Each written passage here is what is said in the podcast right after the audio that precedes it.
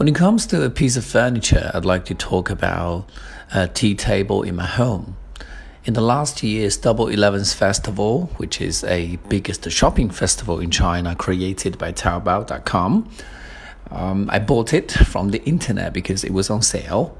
And since my dad loved um, drinking tea very much, I thought it was totally worth it. And there are several aspects I'd like to talk about it.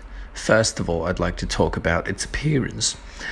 The size of the table is about 1 meter by 2 meters.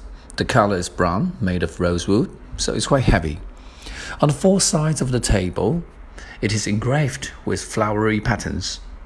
On the top, there is a sink in the middle, and there is a tube that channels the water out.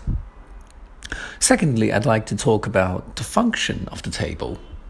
You know, since my dad loved drinking tea very much, he uses it to serve tea, which is quite convenient for him because he does not need to leave the table.